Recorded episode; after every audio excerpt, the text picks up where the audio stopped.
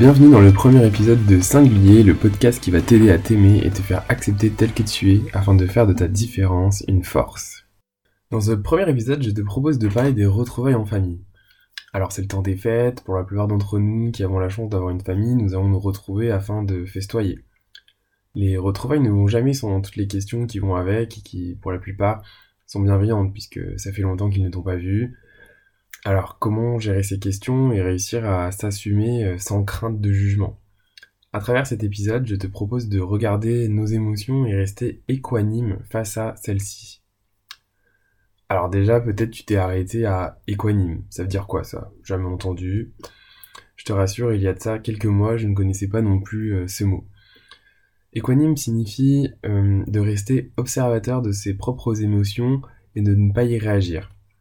L'équanimité est donc la capacité de garder le même état d'esprit quels que soient les événements. J'ai appris ce concept durant mon Vipassana et depuis je peux t'assurer que ça a été une réelle découverte pour moi. Je trouve cela passionnant. Comment rester équanime en toute situation? Pour répondre mieux à cette question, on va passer au travers de 5 points. Premièrement, tes pensées. Ensuite, observer ses émotions. En 3, accepter ses émotions. En 4, tout est impermanent. 5. Une bonne respiration. Alors en 1, tes pensées.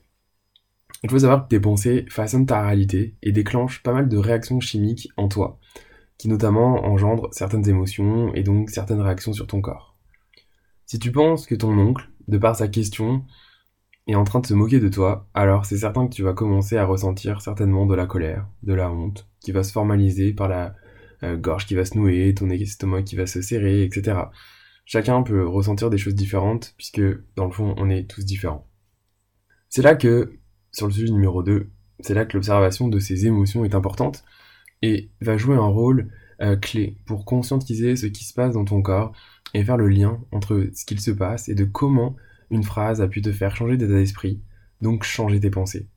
Et comment ces mêmes pensées ont changé l'équilibre de ton corps de par les différentes sensations que tu sens sur celui-ci. L'observation te permet ainsi de prendre conscience de tout ça. En 3, lorsque l'on observe ces émotions, il est important de les accepter. Il ne faut pas commencer à ressentir du rejet pour celles-ci, car en développement du rejet, on joue au jeu des émotions, et concrètement, on joue le jeu de l'oncle qui nous a dit quelque chose et que l'on a interprété comme quelque chose de négatif.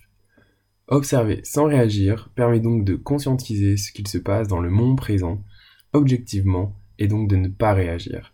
Car au final, cette phrase est objectivement neutre. C'est nous ensuite qui allons l'interpréter et ainsi lui donner un aspect positif ou négatif. Tout est ainsi impermanent. Rien ne dure. Tu verras que tes émotions et ce qui en résulte ne durent jamais longtemps. Ça vient et ça part comme le flot de tes pensées. Alors, est-ce que ça vaut vraiment la peine de s'emporter quitte à dire des choses que l'on pourrait finalement ne pas penser pour quelque chose qui dure quoi? Allez, quelques minutes Ne vaut-il mieux pas, même si on a interprété la chose de manière négative, ne pas y réagir, et plutôt être détaché, et ainsi y répondre avec un amour inconditionnel qui, à 100% des cas, même si l'oncle avait des mauvaises intentions par exemple, va arrêter net le sujet? En 5, une bonne respiration. Effectivement, une bonne respiration en parallèle de tout ça permet de rester connecté avec soi-même, ça fait redescendre naturellement la pression et ça permet de garder le contrôle de soi.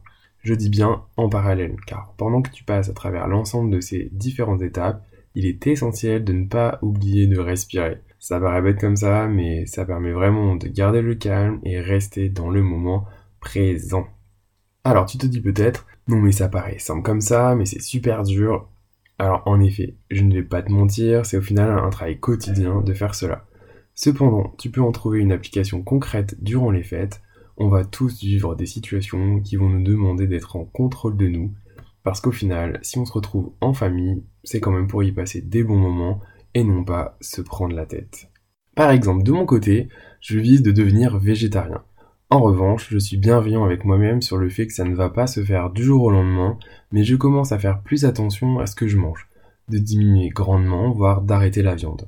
C'est sûr que ce sujet va sortir à table, et parce que c'est quelque chose de récent comme décision pour moi, je vais certainement devoir faire face à des questions, jugements ou autres. Eh bien, tu sais quoi? Je m'en fous. Et tu sais pourquoi je réagirai pas? Parce qu'au fond de moi, je sais pourquoi je le fais et cette décision m'appartient.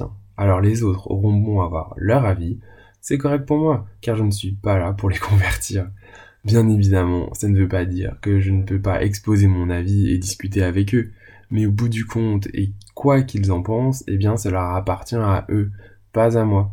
Alors n'oublie pas que tu es unique, que tu n'as pas besoin des autres pour savoir qui tu es car seul toi le sais. Merci pour ton écoute et rendez-vous en janvier pour le prochain épisode où on parlera du Miracle Morning et comment cette routine peut t'aider au quotidien à te remettre au centre de ton attention.